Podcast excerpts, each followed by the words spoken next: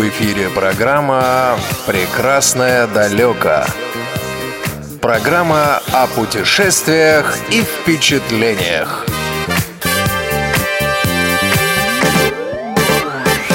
Вы слушаете повтор программы. Добрый вечер, дорогие друзья, уважаемые радиослушатели. Радио ВОЗ в прямом эфире. В эфире прям... программа «Прекрасная далеко». У микрофона Иван Онищенко в, Питер, в Питере сегодня, как всегда, с нами мой постоянный соведущий, просто большой знаток туризма и вообще отдыха на природе Андрей Гостев. Андрей, привет! Привет, привет всем! А, и сегодня с нами на связи тоже один очень увлеченный человек по телефону, а, тоже в Москве. А, Павел Попко. Паш, привет! Всем привет!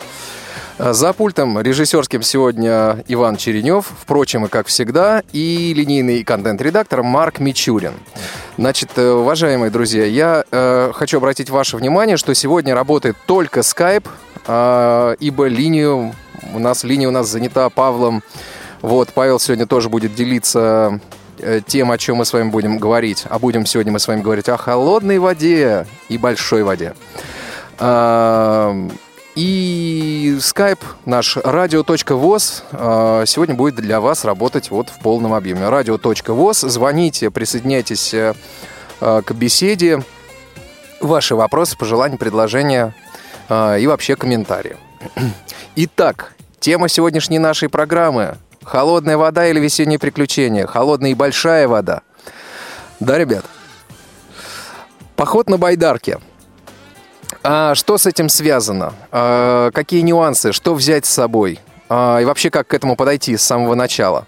Вот решили мы весной отправиться. Вот сейчас, к примеру, конец марта, когда уже, в общем-то, и лед тоненький, если где-то остался, а, и снег еще не совсем сошел, и вода, черт возьми, холодная. Я даже себе боюсь представить, на самом деле, что может ждать туристов а, в таком походе. А, давайте подумаем, вот просто сейчас проговорим то, что нужно взять э, с собой а, в рюкзак, вот собираясь в поход. Вообще, что нужно знать прежде всего, Андрей? А, ну, я рад приветствовать всех и поздравить с тем, что начинается сезон высокой воды. Это очень важно, и это позволяет всем любителям экстрима, а также сплавов почувствовать э, себя настоящим мужчиной – холодной воде и с особыми приключениями в особых условиях. Поэтому тут нужно очень серьезно и основательно подготовиться. Прежде всего нужно совершить теоретическую подготовку значит, того места, куда вы собираетесь отправиться со своей байдаркой, со своей компанией. Потому что есть э, разные представление о том, как проходить э, сплавы. Во-первых, э, нужно отметить следующее обстоятельство, что каждый сезон он разный. И разность сезона заключается в разности и в разном уровне воды. Поэтому, так как э, уровень воды уже предполагается разный, нужно изучить э, теоретические отчеты о том, как э, в этом месте конкретном проводятся сплавы. И уже приезжая на место, посмотреть и провести разведку того, собственно, какой уровень воды. Потому что это будет влиять непосредственно уже и на сложность прохождения. Ну, то есть на разведку надо съездить обязательно, посмотреть, вот как там оно на самом деле. Ну, нет, нужно как бы не обязательно вот так на разведку, но уже предположить, что сколько воды может быть в реке, это прежде всего зависит от количества снега, от э, зимы, потому что зимы тоже бывают разные, и Бывает, что приедешь, а лед еще стоит. Вот, а я хотел как раз спросить, а как узнать, лед-то вообще растаял или нет? Ну вот нужно как-то вот найти для себя погодные источники. Сейчас э, метеослужбы достаточно точные и уже как-то э, нужно понимать, что днем должна быть устойчивая такая температура выше нуля. Вот, наверное, там, ну, выше нуля. Назовем это так, да, что если все-таки минусовая температура, то вероятнее всего и лед еще не вскроется, и вот тот э, приток воды, который должен появиться в связи с таянием снегов, он еще как бы может и не быть. Паш, вот. а вот в последнее время ты когда выходил весной, я знаю, у тебя были э, выходы весной. Вот как вы узнавали, сошел лед или не сошел? Или вы уже точно знали, что льда там на реке нет? Э, мы на самом деле ходим э, попозже. Не в марте, это скорее вот. конец апреля. Ну, либо да, вот самое начало, да. вот первомайские праздники. Вот. И поэтому, конечно, в мае, в конце апреля там уже понятно, что льда нету, а вода как раз высокая. Вот, поэтому в смысле, в смысле того, что лед стоит, у нас опасений уже нету. Вот, тем более реки, ну, как-то они так или иначе попадаются на глаза. Мы в основном в Костромской области ходим. Вот, ну, там как-то все это видно, и, в общем, уже известно, что льда нету. Максимум, что было, вот, конечно, снег, да, может на берегах лежать. Это как бы само собой разумеющееся явление, это нормально.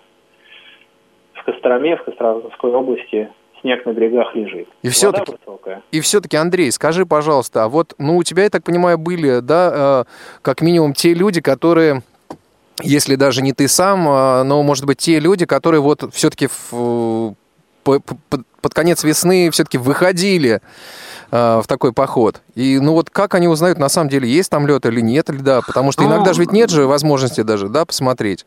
То есть это что, спутниковые снимки или что? Э, достаточно путешествия, они уже не простые. Если мы вспомним классификацию категориальных путешествий, что самые простые это первой и второй сложности, да.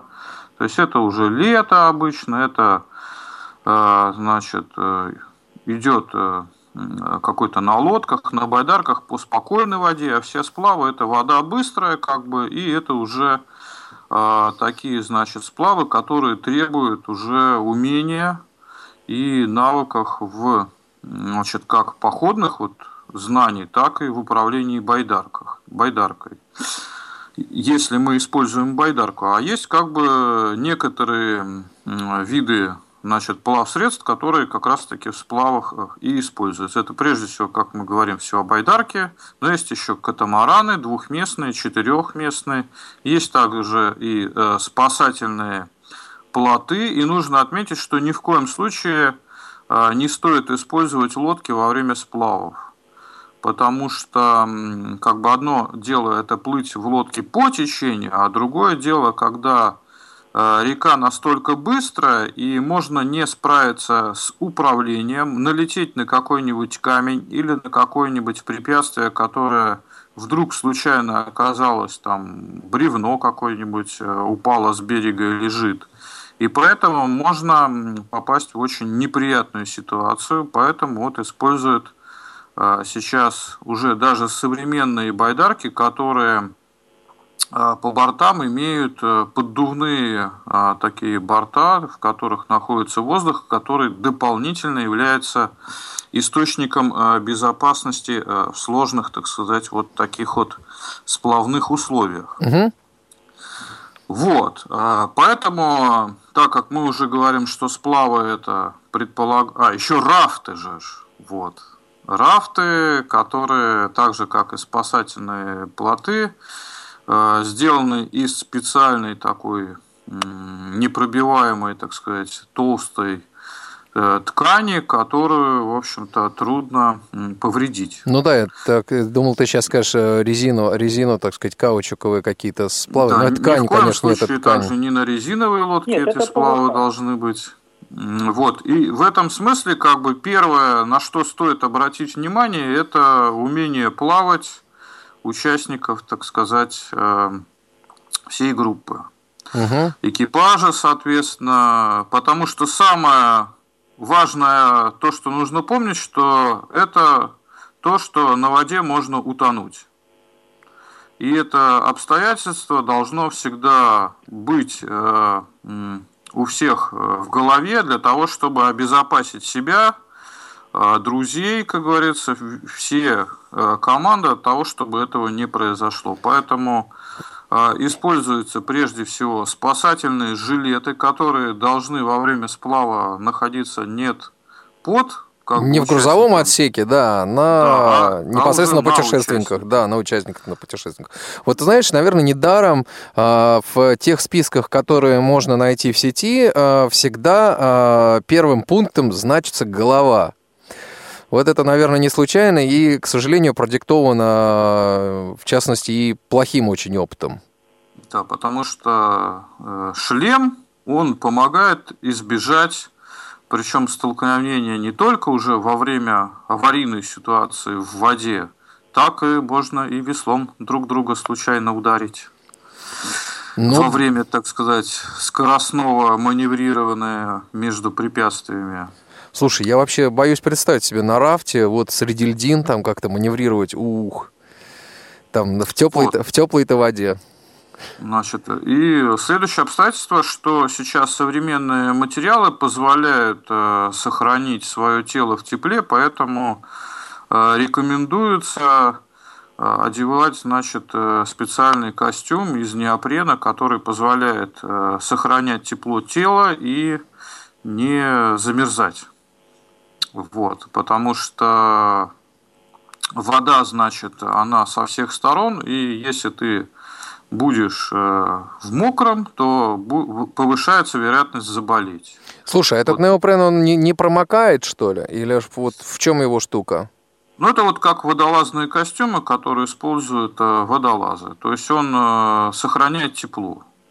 Угу. Вот, причем там разные есть модификации, как бы, которые позволяют вот все тело, как говорится, обернуть, и поэтому вот сохранится тепло очень.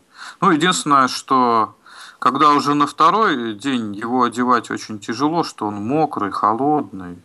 Вот, потому что просушить э, вот в такой в апреле все это не так просто, особенно если температура не такая высокая, что ты просыпаешься рано утром и также вот из сухого должен проникнуть в этот герметичный костюм и нагреть его собственным телом. Вот, что Единственное, не очень-то уже и приятно. Паш, что ты хотел добавить, Паш? Да, я нем, немножко поясню. Я бы сказал, что неопрен все-таки это костюм для воды, вот, и в нем лучше находиться в воде. Это вот неопрен или больше известен как гидрокостюм. У него суть в том, что он, во-первых, плотно прилегает к телу, должен плотно прилегать к телу, и суть его заключается в том, что он э, не выпускает воду. То есть он сам промокает. Тело э, в гидро... одето в гидрокостюм, оно, собственно, тело тоже намокает. То есть в гидрокостюме все равно будешь мокрым. Но эта сама ткань, неопрен, не выпускает влагу обратно. И получается, что та вода, которая попала внутрь, она нагревается от тела, и возле тела все время стоит одна и та же теплая вода. А холодная вода, которая туда поступает, она точно так же, так сказать, и выходит. То есть само тело мокрое. Вот, поэтому в связи с чем э, в гидрокостюме хорошо находиться в воде, но в нем, конечно, вот весьма некомфортно находиться длительное время на суше. Потому что он очень сильно стягивает, он сковывает движение. Вот. Ну и вообще, конечно, в нем ну, не очень комфортно на суше. В воде это, да, это действительно идеальное, так сказать, снаряжение. А вот что касаемо, будучи на воздухе, если это просто сплав, да, без, без каких-то категорийных препятствий, да, то есть если не предполагается прям каких-то серьезных килей или выхода в воду, ну, я бы сказал, что, наверное, лучше обойтись просто какой-то теплой и непромокаемой одеждой. Например? Это, ну, если время совсем холодное, да, то, например, всегда есть термобелье. Отличная вещь, оно есть э, очень разное. Есть для активного э, отдыха, э, да, то есть когда оно действует, само термобелье работает в том случае, когда э, тело совершает какие-то, ну, физическую нагрузку, да, при движениях. Вот. Есть термобелье, которое, наоборот, э, как бы лучше себя ведет, когда тело, ну, так сказать, в статическом состоянии когда там просто сидишь, например. То есть это можно подбирать. И поверх него какую-то повседневную удобную одежду, и при необходимости, и, ну, как бы, если речь идет о воде, то, конечно, всегда желательно одеть что-то непромокаемое. Э, мы используем какие-то совершенно просто вот тонкие баллоневые штаны и такие тоже довольно тонкие ветровки, от которых тепла не так много, но за, задачу тепла, да, так сказать, лучше переложить на обычную какую-то одежду, более удобную, более приспособленную. Uh-huh. А куртки просто защищают, куртки и штаны просто от влаги, от одежды. Если дождь, если брызги, то есть все это как попало, так точно и стекло, как обычный дождевичок. Но, опять же, оговорюсь, это если э, не говорить о выходе в воду. Андрей, скажи, пожалуйста, а имеет ли смысл с собой взять что-нибудь флисовое, там, например, теплое? Обязательно. Ну, нужно помнить еще, что вот шерсть, если намокнет, то она греет. Поэтому шерстяные носочки и вообще э, при водных путешествиях э, должен быть сухой комплект э, значит, белья, который после всех испытаний можно будет надеть и согреться. Угу. Вот, который должен также находиться в герметичной упаковке. Возможно, в герме такой специальный мешок, который ни при каких обстоятельствах не промокает, и привязывается он где-нибудь а, значит, в байдарке в надежном месте, чтобы всегда можно было, когда выходишь на берег, достать оттуда все сухое, переодеться и чувствовать себя комфортно. А давайте ну, поясним нашим радиослушателям, что такое гермомешок. Вот. Э, Гермомешок это такая, значит, э, из такой специальной плотной ткани, значит... Э, непромокаемая, не, видимо. Непромокаемая, да, значит, упаковка такая. Вот, и туда можно упаковать все, что нужно сохранить в сухости. Это примерно такой же обычный мешок, как вот можно сравнить, как мешок из-под картошки. У него нет mm-hmm. никаких ни карманов, ничего. Шьется он из той же ткани, что и преимущественно рафты. Это ткань ПВХ. Непромокаемая, не пропускающая воду. А нет ли смысла взять с собой просто такой вот герметичный рюкзак? Наверняка же тоже что-то такое для водного туризма выпускается. Есть герморюкзаки, ну вот у меня, например, тоже есть э, герморюкзак. А, это та же самая герма, то есть тот же самый гермомешок. Просто у него есть две лямки, чтобы одеть его на спину. Вот и все. Разницы э, другой никакой нет. Ну просто есть ли смысл с собой брать э, рюкзак или проще взять с собой герморюкзак? И потом, соответственно, все, все там рюкзаки и так далее, а, вот это все ну, класть в мешок. Я вот это плодить мешки. Бы, значит, э, значит, такое, значит, вот э, о стратегии вообще сплавов, как бы обычно все водные путешествия, они, как известно, а, зависит от э, транспорта, значит. И транспорт заключается в том, какой будет подвоз, подвоз к воде. Значит, и, значит, либо все несешь на себе, да, либо как бы ты приезжаешь все-таки на место отправления на машине. Вот это уже как бы два таких, значит, момента, которые уже и могут учить всю дальнейшую стратегию сплава. Правда ну, то есть вот это тоже, да, я думаю, что вот это надо обязательно учитывать. Паш, что думаешь по этому поводу? Да, это очень важный аспект. Э, и как раз э, действительно очень большое значение имеет, как подбираться к воде.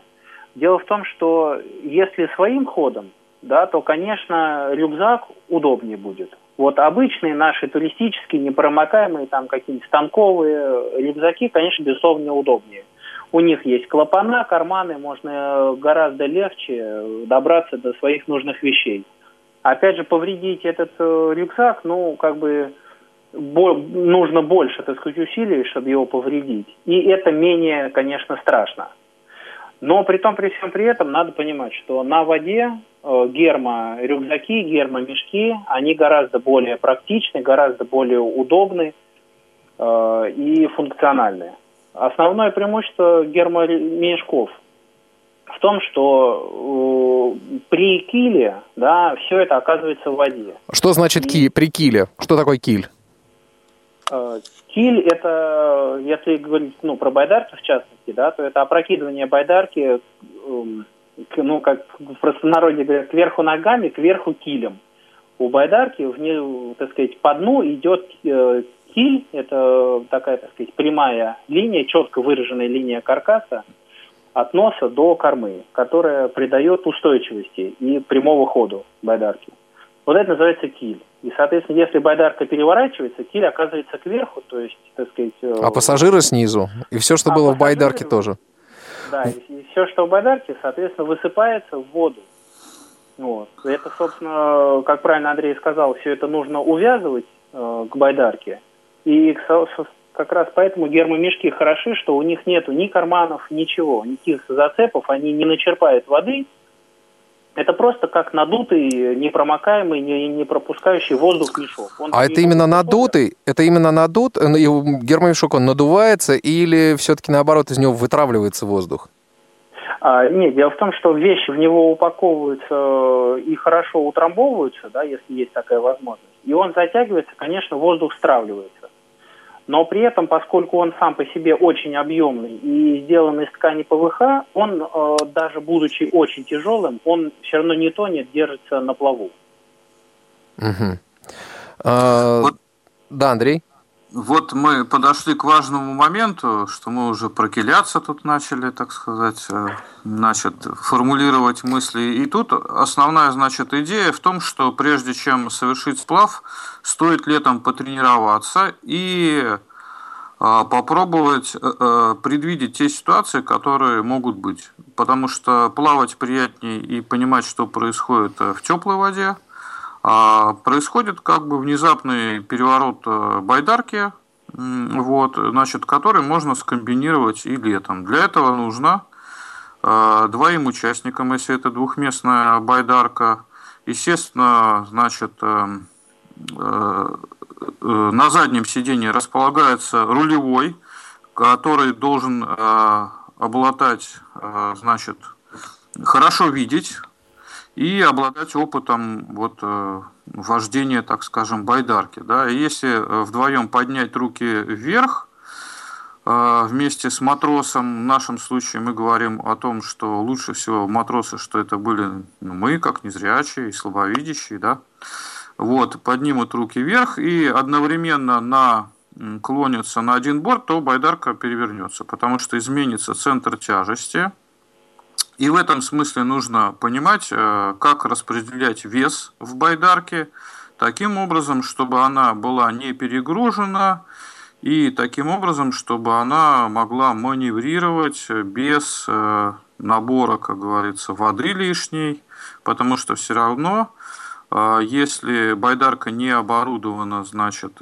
специальными, значит, приспособлениями, которые одеваются на гребцов, да, именно этот каркас обтягивается, значит, э, весь сверху, сейчас меня, значит, Паша поправит, значит, э, такими вот из ПВХ, как бы, и такие, получается, как бы округлые такие овальные отверстия, и еще человек, который совершает сплав, он надевает на себя юбку, что добавляет, так сказать, герметичности и не поступает в байдарку лишняя вода.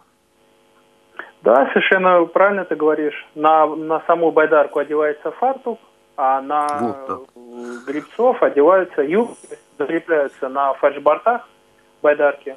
Но это актуально скорее либо в очень плохую погоду, то есть когда, например, очень сильный какой-то дождь и ливень, да, чтобы вода сверху не попала в байдарку, э, либо на каких-то серьезных порогах чтобы вода, которая будет хлестать, э, так сказать, и перехлестывать борта сверху и со всех сторон, чтобы она просто, да, не попадала внутрь байдарки. Ну и когда еще сильные волны. Да, ну да, само собой. Слушайте, скажите, а есть ли смысл э, брать вот ранней весной э, защиту от солнца? Есть, однозначно есть. Сам, mm-hmm. Очень большое заблуждение вот у многих новичков, да, что, так сказать, а чего там, солнце еще в мае, например, еще не очень жаркое, там погода-то достаточно холодная, там, дай бог, если градусов 10-12 будет, вот. Но вот по личному опыту неоднократно знаю, просто очень часто, если погода хорошая, солнце светит очень хорошо, и лицо в первую очередь обгорает, ну, довольно сильно. Вот самая такая избитая ситуация, да, это когда человек со сплава возвращается, очень сильно обгорает нос. Потому что можно там закрыть как-то лицо кепкой, э, с козырьком, например, солнцезащитные очки. Но вот нос, как правило, в первую очередь. И его, конечно, да, лучше, если есть склонность к обгоранию, то лучше, конечно, смазывать какими-то солнцезащитными э, кремами. Паш, скажи честно, обгорал? Ты знаешь, я обгорал чуть-чуть. Я вообще обгораю достаточно мало, как-то у меня кожа, ну, не, не, немножко темная, как говорится. А вот люди со светлой кожей, кто не загорает, да, они обгорают очень сильно. Вот с нами, так сказать, помню, девочка в походе очень сильно у нее обгорел нос. Мы а я вам... потом просто пластырями заклеивали и придумывали. Вы знаете, у меня вот э, был опыт путешествия на Байдарке э, летом ну, друзья мои, я обгорел очень серьезно. Вот честно скажу, я вот этот момент недооценил, но это было летом. А сейчас у нас разговор про весну. Вот э, я, собственно, специально спросил вот по, по этому поводу, потому что вот, ну, действительно, на воде солнце всегда, оно припекает вот даже при очень небольших температурах абсолютно реально обгореть. А, я напоминаю наши контакты skype radio.voz. А, телефон, к сожалению, сегодня не работает. А, вот, звоните по skype radio.voz, присоединяйтесь к беседе. Мы сейчас уйдем на небольшой анонс, после чего продолжим. Привет, друзья! Меня зовут Юля, компания «Исток Аудиотрейдинг». Спешу сообщить вам замечательную новость. Наш интернет-магазин «Доступная среда» smartace.ru объявил о проведении конкурса для детей и подростков «Мой яркий мир». Тема «Моя школа». Предлагаем всем ребятам от 6 до 18 лет рассказать о своей школе и ее традициях или сочинить стихотворение, а может быть даже спеть песню о классном руководителе. Выбор за вами. Смелее присылайте свои проекты, рассказывайте о ваших увлечениях и любимых предметах, о том, как вы проводите досуг и каким мечтаете увидеть в будущем свое любимое учебное заведение. Мы ждем вашей работы до 31 марта. Информацию об условиях участия узнайте на сайте интернет-магазина «Доступная среда» www.smartates.ru или по телефону 8 499 346 0653. Хочу отметить, что конкурс «Мой яркий мир» уже стал традиционным. В этом году он проходит в третий раз – первых двух проектах приняли участие более 300 ребят из самых разных уголков нашей страны. К участию в конкурсе приглашаются все, и те, кто уже участвовал раньше, и новички. Для авторов самых интересных и запоминающихся проектов мы приготовили призы. Именные подарочные сертификаты на продукцию интернет-магазина «Доступная среда». Итак, ваши творческие работы мы ждем на сайте интернет-магазина www.smartates.ru или по телефону 8 499 346 0653. В эфире программа «Прекрасное далеко». Программа о путешествиях и впечатлениях. Вы слушаете повтор программы. Ну что ж, дорогие друзья, программа «Прекрасный далек» продолжается э, в прямом эфире. Андрей Гостев в Санкт-Петербурге и мы с Павлом Попко в Москве. Павел по телефону, я, соответственно, Иван Онищенко в студии. Итак, друзья мои, вот мы достаточно много поговорили об одежде и немножко там другие темы затронули, но тем не менее.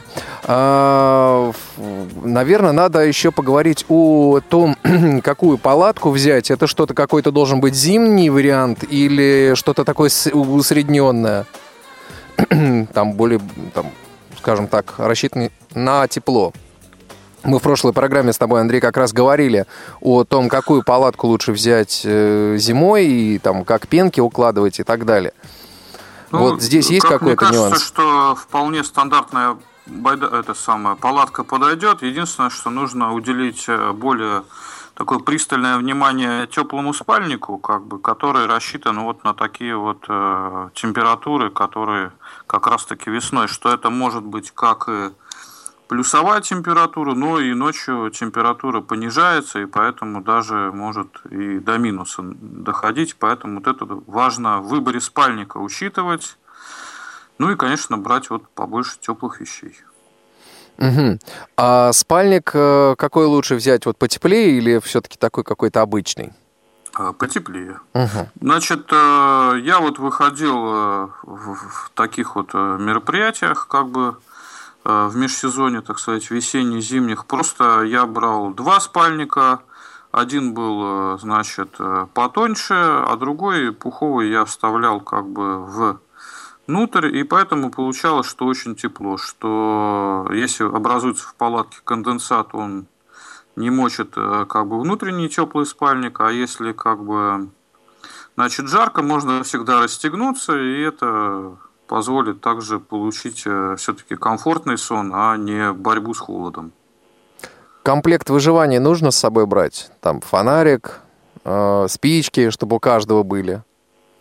Да, конечно, нужны спички, значит, растопка в упаковке, чтобы водонепроницаемые, чтобы на всякий случай у каждого это была аптечка, значит, как командная, так и личная.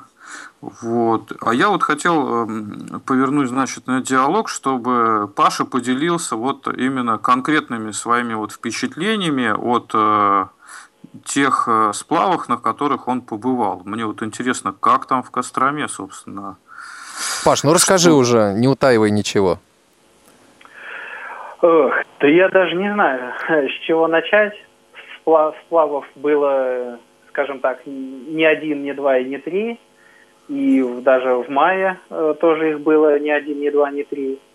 Вот, конечно, очень интересно. Вот то, что мы уже проговорили, да, и вода холодная, и снег по берегам лежит, это верно.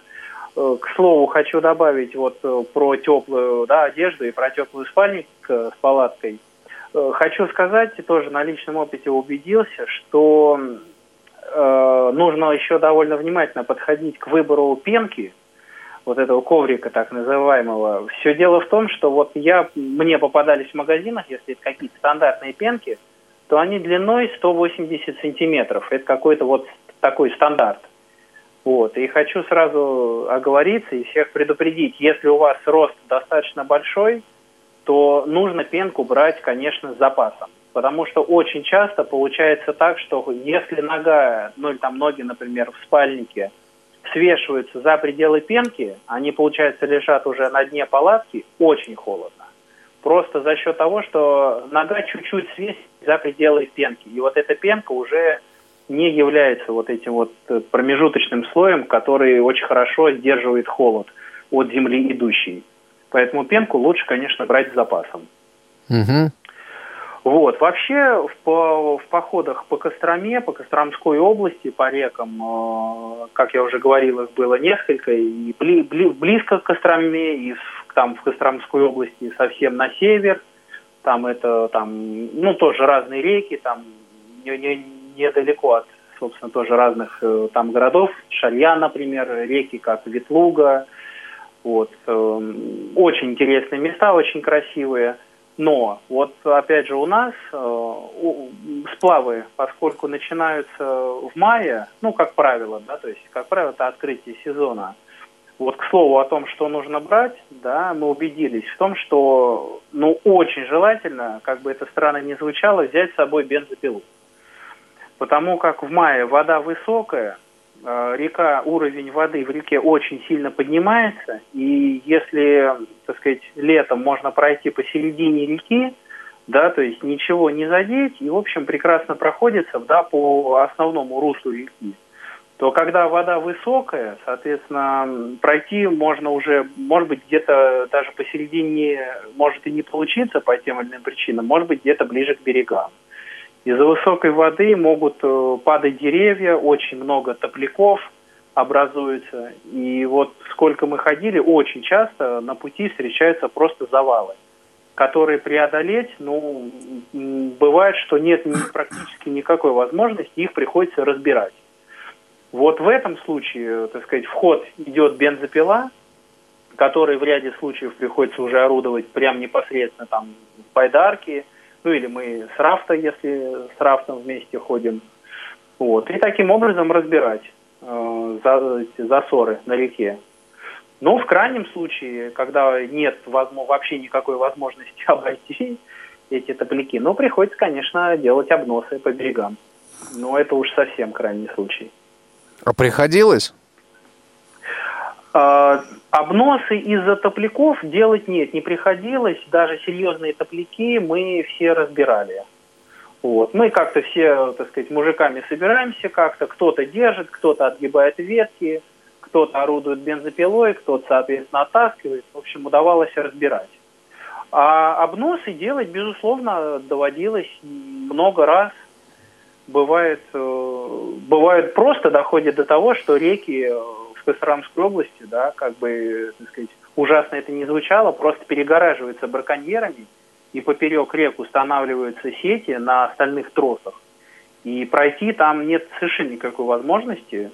Да, поэтому приходится останавливаться, разгружать все вещи, выгружать из байдарок – делать обнос по берегу, ну и, соответственно, после препятствия уже обратно загружаться и идти дальше. Угу. Скажи, пожалуйста, а вот э, как э, с точки зрения незрячего человека, ну вот ты просто попадаешь э, там слева ветки, справа ветки, думаешь, бог ты мой. Вот как, не тяжело приходится? А, ну, то есть ты чувствуешь, чувствовал вот какое-то ограничение и вот какой-то, я не знаю, там, может, дискомфорт даже? Трудно сказать. Ну, какой дискомфорт, конечно, я думаю, в любом случае ощущаешь, голова на плечах есть, и, в общем, как бы, благо ты все понимаешь, как бы, что происходит, как вокруг, да, и, ну, конечно, есть дискомфорт такой, что, ну, как бы, иногда в ряде случаев, например, да, нужно просто зацепиться за ветку и, и, и держаться. Если, например, нужно пристать к берегу или там еще как-то что-то. Вот. Ну и, конечно, если нет возможности как-то ее увидеть, да, то дискомфорт, безусловно, ощущается. Угу. Вот. Но тут, во-первых, э, должна быть достаточно слаженная командная работа. То есть, если эм, не, незрячий человек идет матросом на байдарке, сидит впереди, сзади сидит зрячий капитан, капитан должен быть, ну, хотя бы немножко опытным, вот. Ну и капитан, конечно, должен понимать, что человек незрячий и должен предупреждать о том, ну, как бы, что, что впереди, к чему нужно быть человеку готовым. Потому что если впереди топляк и просто, так сказать, байдарка наскочит на, ну, на бревно, да, это не страшно. То есть ничего страшного в этом нет, да, но как бы человеку неопытному, матросу неопытному, конечно, первый раз, я думаю, будет очень удивительно. Он сидит, так сказать, в байдарке на воде, и тут такой удар снизу. Что это было? Вот, поэтому просто как бы лучше предупреждать. А в смысле веток главное правило – это чтобы вовремя капитан дал команду и нагнуться обязательно вперед. Не назад отклонить голову ни в коем случае, а нагнуться именно только вперед, ну, как бы, вот, так сказать, лицом вниз, да, чтобы прикрыть, э, ну, как бы самое опасное, да, это если ветка зацепится за нос. Вот, поэтому просто пригибаешься вниз, головой вперед. Вот, и все, эти ветки, в общем, все это довольно безболезненно проходится. Ясно. Слушайте, скажите мне, пожалуйста, вот я сейчас э, просматривал как раз вот списки э, того, что нужно взять с собой, почему указан, во многих из них указан, указан нож в ножнах. Э, не проще взять с собой складной. Но все настаивают на этих ножнах.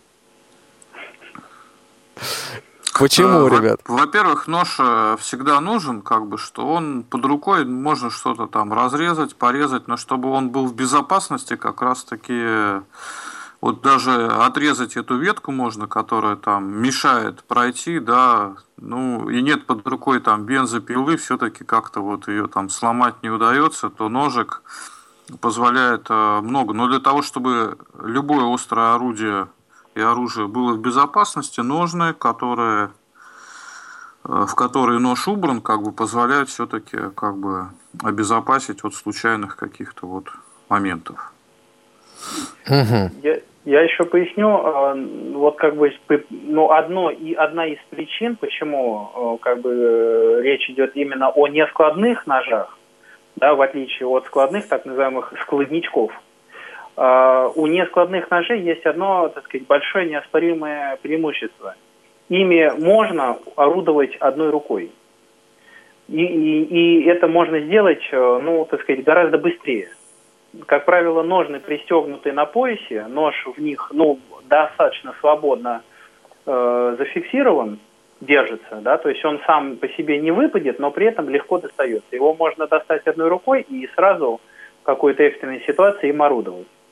Потому что, например, складничок выкидушка, ну, не очень удобен, и он в некоторых э, моментах он может быть просто запрещен законодательством, э, как вы, выкидной нож. Э, вот. Другой нож без выкидного механизма нужно раскладывать двумя руками, на что требуется и время, и, соответственно, обе свободные руки, чего тоже не всегда может оказаться. А еще и а, холодно. Поди там все это сразу сделай. Вот, вот опять же очень важный аргумент, совершенно прав. Если холодно и там каких там, не дай бог, перчатках или пальцы рук замерзли что-то, то используются, да, обычные ножи нескладные. А хозяйственные перчатки нужно с собой брать? Вот тут советуют. Ну вот, э, типа строительных таких с прорезиненными ладошками. У нас, да, у нас э, многие берут походы перчатки. Если нет э, специальных каких например, кевларовых перчаточек, чтобы было удобно держать весло, э, ну, чтобы просто мозоли не набивать, то можно одевать э, вот обычные тряпочные строительные рукавицы, что касаемо весла. А так они очень удобны уже на стоянках в процессе, так сказать, обустройства лагеря. Э, орудовать в костре, например, брать горячие котелки или просто идя за дровами, так сказать, вполне не вредно одеть перчатки, чтобы не повредить руки. Ну, это как дополнительное угу. средство безопасности, которое вот помогает защитить руки в разных ситуациях. Вот мне еще понравилось из списка, очень, по-моему, вот девушкам, наверное, понравится. Э, вот это внешний вид сильно, наверное, украсит. Шляпа с большими полями. Вот. Это как раз от солнца, Вань. Да, я понимаю, да. я понимаю, я понимаю. Но, наверное, девушкам понравился бы этот пункт больше всего. Представляешь, мужчины на байдарках, в шляпах. Наверное, это супер. Это, мужики, вы знаете, я с вами вот что еще вас вот о чем хотел спросить. А, а что с алкоголем? Все-таки на природу же выбираемся. Как вот с этим? Берем, не берем? Однозначно не берем, потому что любые все алкогольные, как говорится, мероприятия могут привести к изменению качества значит, впечатлений. А впечатления мы идем в поход всегда за хорошими впечатлениями, для того, чтобы было высокое понимание как в команде, так и другие, как говорится, моменты исключало. Поэтому лучше без алкоголя. А вот после окончания лучше собраться где-нибудь всем вместе и обсудить и итоги сплава, и уже как говорится... На суше, вот. На суше, где-нибудь в доме в теплом. Дома. Дома, дома, дома. Ну, я вот со своей стороны скажу, что я бы сказал, что алкоголь все-таки э, имеет смысл брать, вот, поскольку это не только средство, так сказать, для изменения своего внутреннего состояния, вот, а особенно что касаемо про, про походы вот в холодное время, да, э, речь идет именно о каких-то крепких э, напитках, то есть это либо водка, либо спирт. Да, это не только для приема внутрь, хотя и после киля, скажу вам честно, если, э, например, новичок киляется в холодную воду, э, в, ну вот в мае, например, холодная, высокая вода, да, и он еще не знает, как себя правильно вести, да, он в воде может продержаться, ну, там, чуточку дольше, да, если опытный, так сказать, турист – он быстренько выберется на берег и все хорошо будет, он не испытает такого шока, то новичок может, конечно, испытать некоторый шок и может просто замерзнуть. Как правило, после этого поход, ну, я бы сказал, как правило, останавливается, потому что человеку нужно как минимум а, переодеться, нужно обязательно нужно согреться, вот. Ну и, как правило, уже не бывает времени идти дальше, если только это не случилось совсем утром. Вот. Поэтому, если дальше сплава не предполагается, а человек действительно замерз, его трясет, на улице накрапывает э, холодный дождь и погода там плюс буквально совсем несколько градусов, э, чего вот, так сказать, что неоднократно было, да, и, и по берегу лежит еще снег, то, во-первых, для этого вполне можно использовать какое-то небольшое количество крепкого алкоголя, а во-вторых, просто банально с точки зрения растереть, растереть человека – растереть обязательно стопы, и спину. И для этого... Но это мы сейчас говорим про аптечку. Я бы так сказал, что в аптечке, значит, литр спирта должен быть обязательно. А, ну вот, значит, мы с тобой, да, действительно просто об одном и том же, но в разных, в разных э, аспектах. Помним всегда, друзья мои, э, первый пункт, то, с чего мы начали, можно на воде утонуть.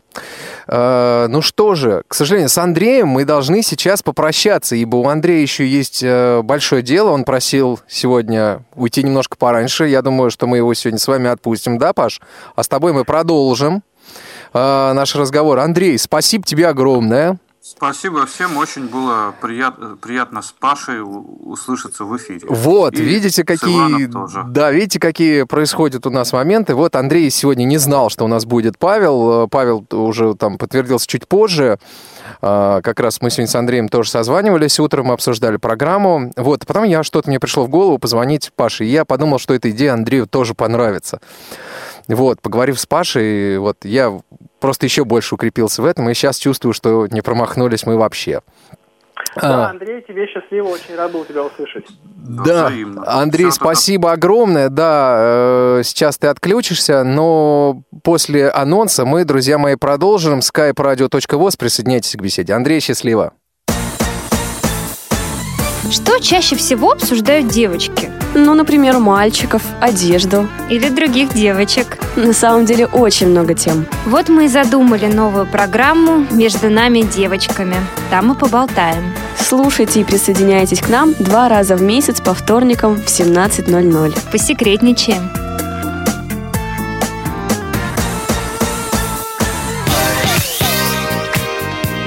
В эфире программа «Прекрасное далеко». Программа о путешествиях и впечатлениях. Вы слушаете повтор программы.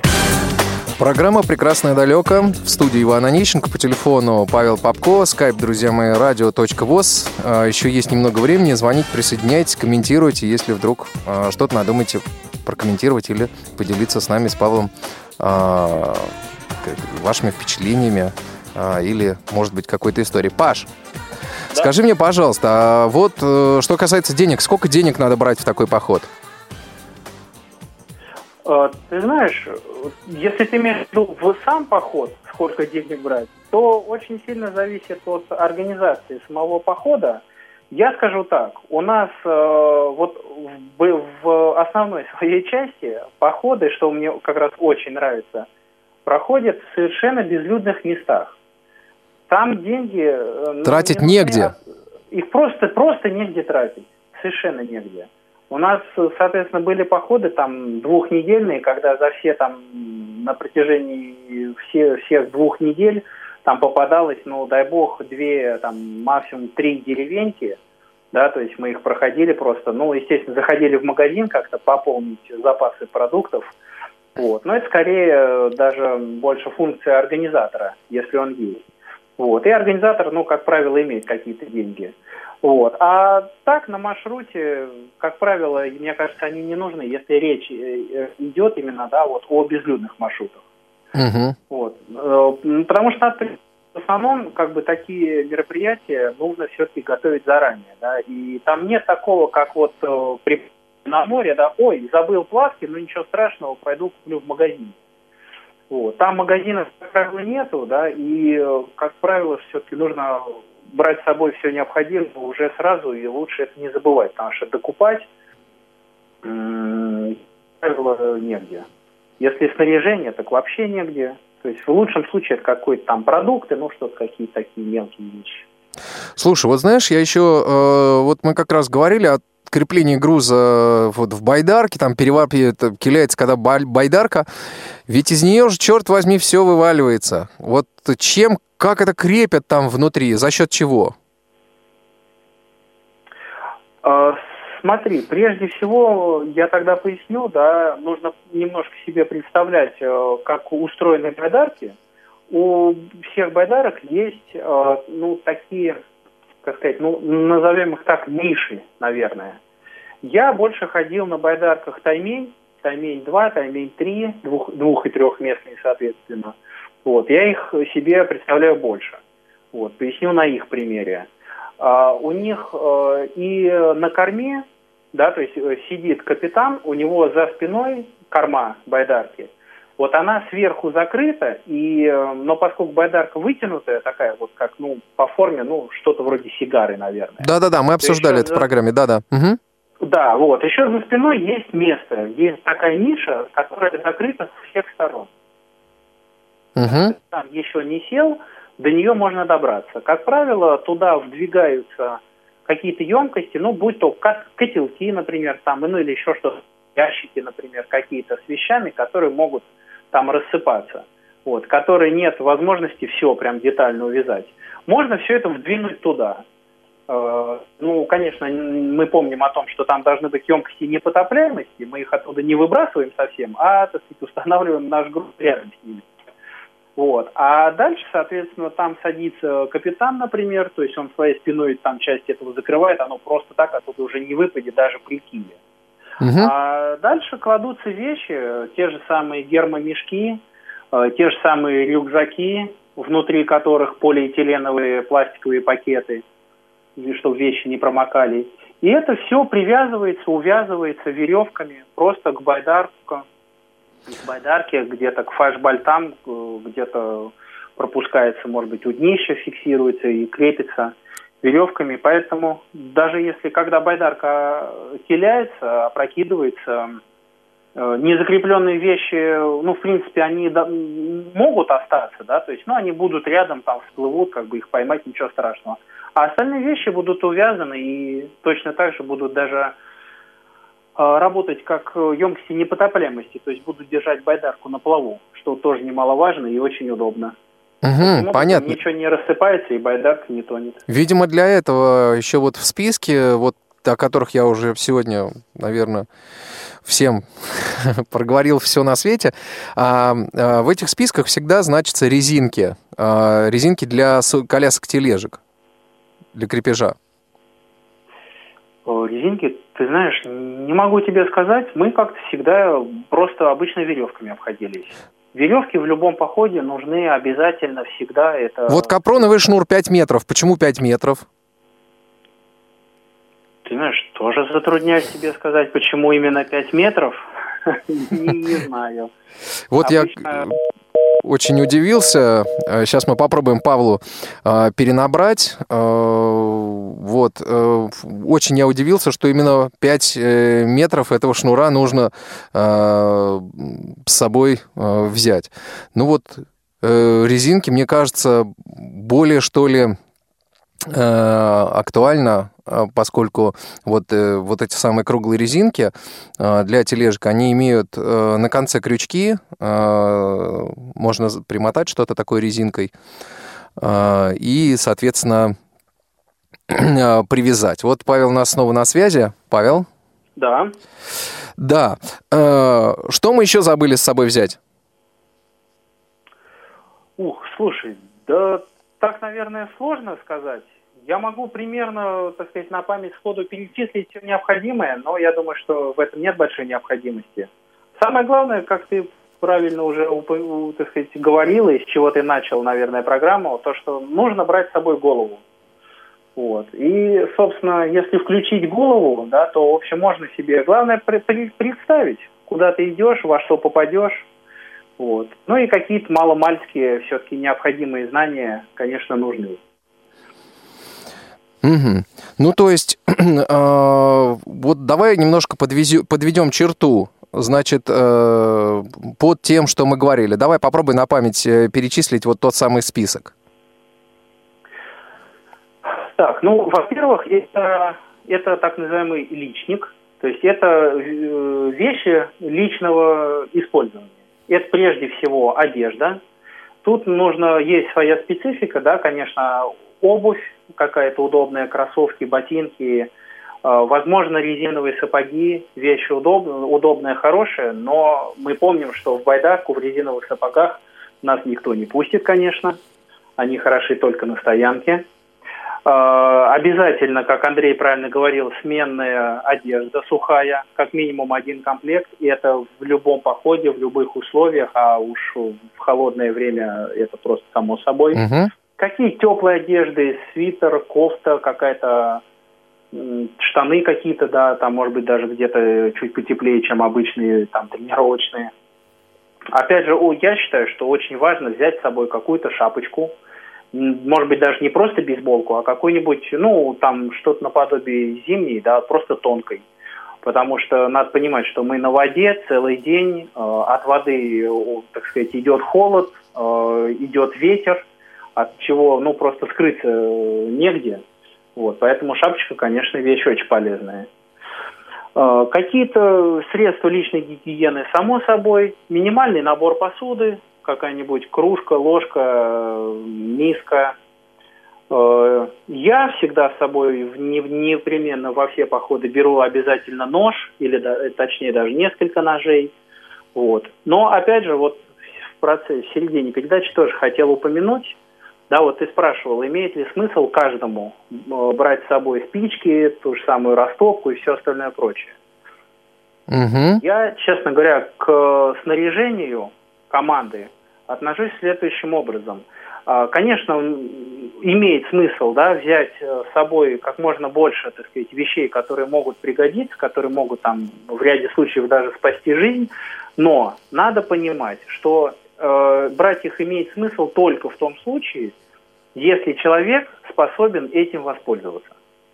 Потому что если идет опытная команда, да, тут без проблем. Тут можно каждому, так сказать, раздать спички растопку в непромокаемой пластиковой полиэтиленовой упаковке, и все будет отлично. Места они много не требуют, но, так сказать, просто в какой-то критичный момент можно легко, быстро их достать, да, то есть если киль, если да, понятно. холодно, непогода. К сожалению, время нашей программы подошло к концу. А я напоминаю, что сегодня программу провели Иван Онищенко в московской студии «Радио ВОЗ», а, Павел Попко по телефону а, и Андрей Гостев из Санкт-Петербурга. С Андреем мы уже попрощались, друзья мои, несколько раньше, а с тобой, Павел, э, мы прощаемся теперь. Я благодарю тебя за то, что ты нашел время и возможность э, поучаствовать в нашей программе. Надеюсь, не в последний раз. Дай обещание прямо здесь, в прямом эфире. Я тоже на это надеюсь, очень рад. И тебе спасибо, что позвал и пригласил. Да, будем еще приглашать. Паш, спасибо огромное. Звукорежиссер сегодняшней программы «Прекрасная далеко» Иван Черенев, контент-редактор и линейный редактор в одном лице Марк Мичурин. И сейчас, друзья мои, прежде чем а, программа уйдет из прямого эфира, а, я с вами прощаюсь, как, впрочем, и мои коллеги. А, и мы вас оставляем в компании с Марком Мичуриным. Сегодня новый музей в нашей программе. Слушайте. И до новых встреч. Получаем впечатление. Здравствуйте, с вами Марк Мичурин. Сегодня, уважаемые слушатели, я приглашаю любителей тайн и загадок московских подземелий, а также секретов эпохи СССР на увлекательную экскурсию в рассекреченный бункер 42 на Таганке. Памятник холодной войне, бункер, способный защитить от атомного взрыва, расположился в центре Москвы и готов делиться своими тайнами со смелыми гостями. Огромная оборонительная подземная система расположилась недалеко от метро Таганская на 65-метровой глубине – на 7 тысячах квадратных метров здесь расположилось все, что нужно для жизни работникам объекта. Комнаты отдыха, подсобные помещения и даже залы руководства. Здесь все дышит той эпохой, эпохой холодной войны, когда достаточно было всего одной ошибки, чтобы погрузить мир в пучину атомного пламени. На протяжении прогулки по комнатам и тоннелям бункера музея вы познакомитесь с его устройством и узнаете о способах радиационной защиты, ознакомитесь с жизнью и распорядком работы персонала секретного объекта, Посетите кабинеты, предназначенные для партийной верхушки. Проникнитесь атмосферой бункера и вспомните картины постъядерного будущего, которые рисуют нам фильмы и компьютерные игры. И осознайте, как близко подошли государства к началу Третьей мировой войны. Музей работает с 10 часов утра до 9 часов вечера. Всю дополнительную информацию вы можете узнать по телефону 499 703 44 55. 499 703 44 55. На этом у меня все. До встречи в следующей программе. Прекрасное далеко. Путешествия и впечатления.